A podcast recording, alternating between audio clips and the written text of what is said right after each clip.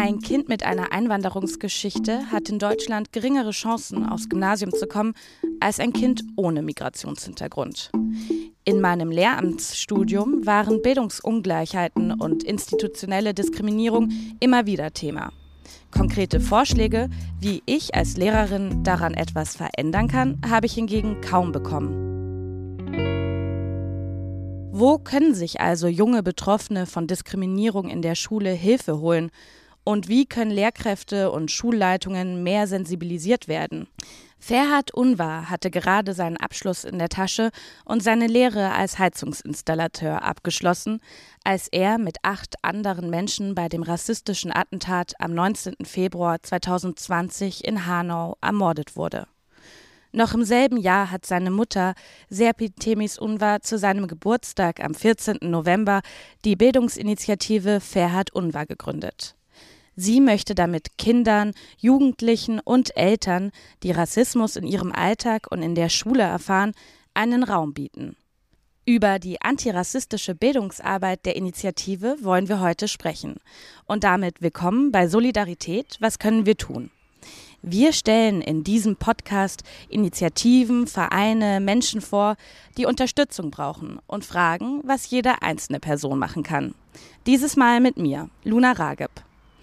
Gemeinsam mit ihrer Familie, Freundinnen von Ferhat Unvar und engagierten Mitmenschen setzt sich Serpil Temis Unvar aktiv gegen Rassismus ein und fördert einen respektvollen Umgang miteinander. Ich bin heute bei ihr in Hanau zu Besuch und spreche mit ihr und Dr. Judith Lechner, die Projektkoordinatorin der Bildungsinitiative, über ihre Arbeit. Hallo, ihr zwei. Hallo. Hallo. Serpie, du lebst seit Jahren in Deutschland und konntest als Mutter von vier Kindern viele Erfahrungen am deutschen Schulsystem sammeln. Wie haben diese Erfahrungen dich dazu bewegt, die Bildungsinitiative Ferhat Unwahr zu gründen? Also nach 19. Februar äh, ich, ich weiß genau, welche Schmerzen haben wir gehabt mit meinem Sohn Ferhat zusammen äh, in der Schule und ich weiß genau, wie das Leben kaputt gehen kann von Lehrern und Lehrerinnen oder von Schule oder von System. Und für mich, Ferhat lebt ja mit einem anderen, alle Jugendliche und ich will wirklich äh, nicht, dass die andere Jugendliche wie Verhaltensschmerzen haben oder andere Mutter genau wie mich Schwierigkeiten und Schmerzen und hilflos bleiben.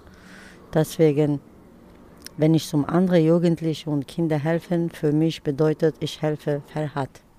Damals konnte ich ja nicht so zu ihm helfen, keine Kraft oder wusste ich ja nicht, ich wusste nicht, wer kann mir helfen, wo soll ich ja gehen.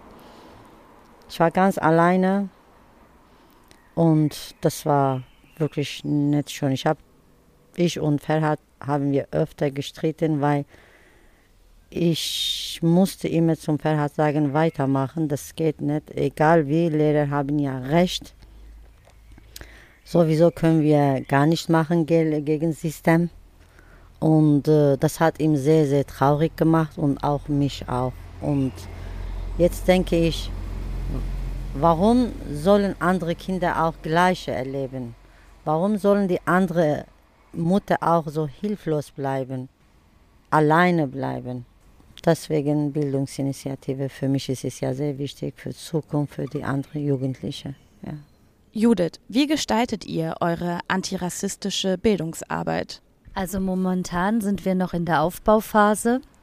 Und wir entwickeln ein Portfolio, ein Programm mit verschiedenen Angeboten, mit verschiedenen Workshops und koordinieren jetzt für äh, das Ende des Jahres, also September bis Dezember, die ersten Workshop-Programme an Hanauer Schulen hier vor Ort. Ja, wir haben auch schon mehrere Workshops jetzt durchgeführt, alles online aufgrund der Pandemie.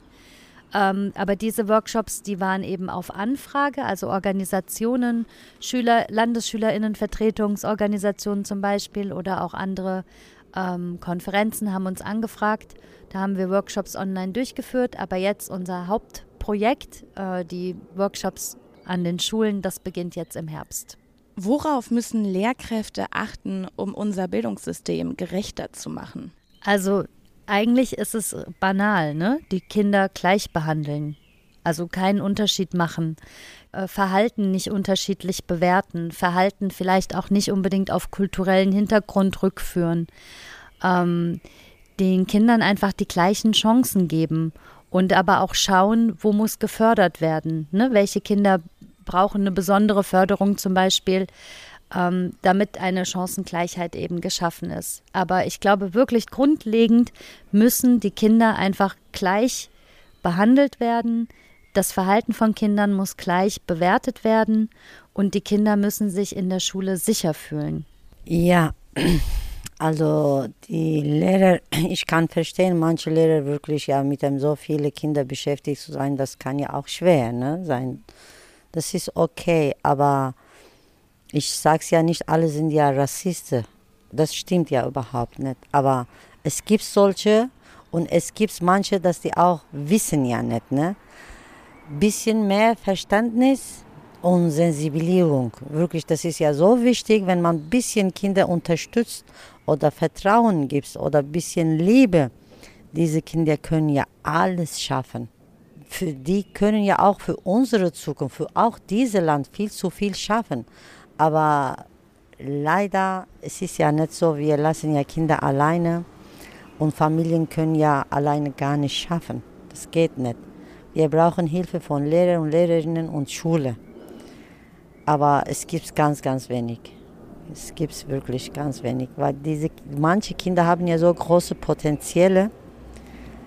Äh, wir lassen auf der Straße. Und danach kommen die mit dem Satz, die treffen sich immer ins Shisha-Bar. Die haben keine andere Möglichkeit. Was ist Shisha-Bar? Die treffen sich ein bisschen, die fühlen sich wohl, weil überall die, wir, wir schmeißen unsere Kinder raus und Schule vorbereitet diesen Weg, also falschen Weg zum Jugendlichen und müssen die dann sowas machen. Die haben keine andere Chance. Was sollen die machen? Sich selber töten? Ihr setzt euch mit Betroffenen über ihre Rassismuserfahrungen auseinander. Worauf muss man dabei besonders achten? Also man muss den Kindern und Jugendlichen erstmal einen sicheren Raum geben, in dem sie sich ausdrücken können. Also da wird oft das Wort benutzt Safe Space aus dem Englischen. Ähm, und das bedeutet eben, dass man zum Beispiel einen Raum schafft, in dem Diskriminierungserfahrungen, wenn sie geteilt werden oder rassistische Erfahrungen und Emotionen ernst genommen werden. Also, und ich glaube, das ist auch was, was man auch LehrerInnen und auch Eltern und auch der Gesellschaft allgemein mit auf den Weg geben kann, diese Erfahrungen müssen ernst genommen werden, nicht runtergespielt werden, nicht abgetan werden, sondern wirklich ernst genommen werden. Wenn ein Kind sagt, ich bin so und so behandelt worden und ich fühle mich dementsprechend, dann muss damit, also muss mit Verständnis reagiert werden. Ja, weil ganz oft ist die zweite Verletzung, die passiert, wenn jemand seine Erfahrungen teilt und dann vielleicht auch noch irgendwie so nach dem Motto, stell dich nicht so an oder war das, das war doch nicht so gemeint oder so, also wenn Kindern dann so begegnet wird. Ähm, man sollte wirklich einen Raum geben, wo die Erfahrung geteilt werden kann, äh, zuhören, mit Verständnis reagieren, und dann, wenn es gewünscht ist von der Person, gemeinsam versuchen, Lösungen zu finden oder die nächsten Schritte zu gehen, gemeinsam, wenn das gewünscht ist. Manchmal ist es auch einfach nur gewünscht, diese Erfahrung zu teilen und zu wissen, man ist nicht alleine. Ja. Serpi, vielleicht nochmal an dich.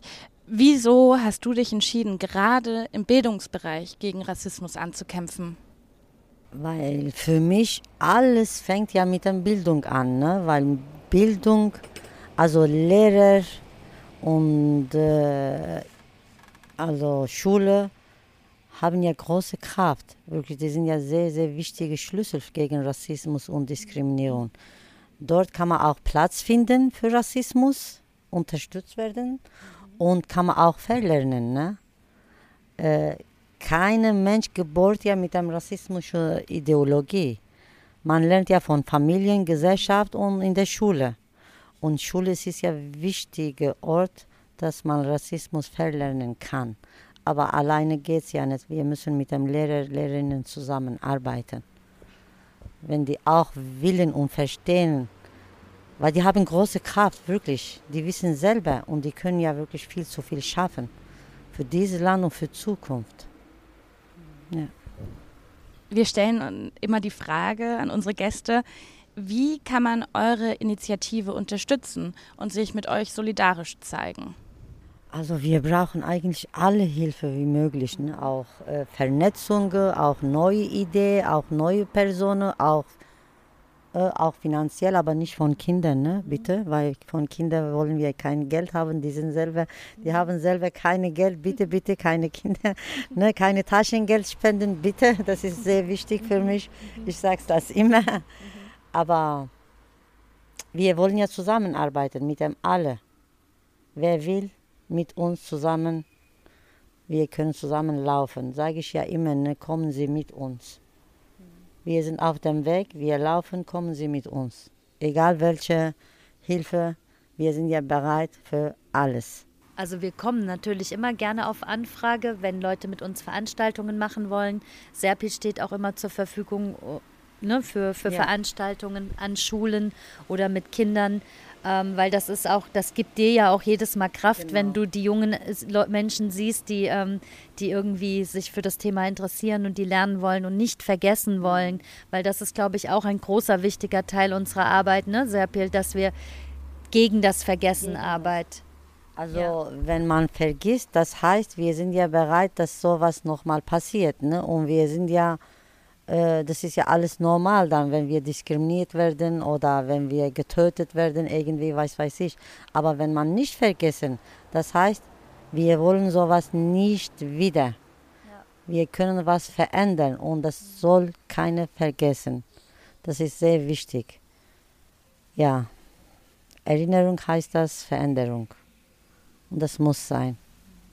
Und deswegen für mich ist es wichtig, nicht einmal im Jahr äh, dass wir in Bühne gehen und schreien oh, und das viel Klatsche kriegen, das ist für mich nicht so wichtig. Man muss ja jeden Tag, jeden Tag dranbleiben.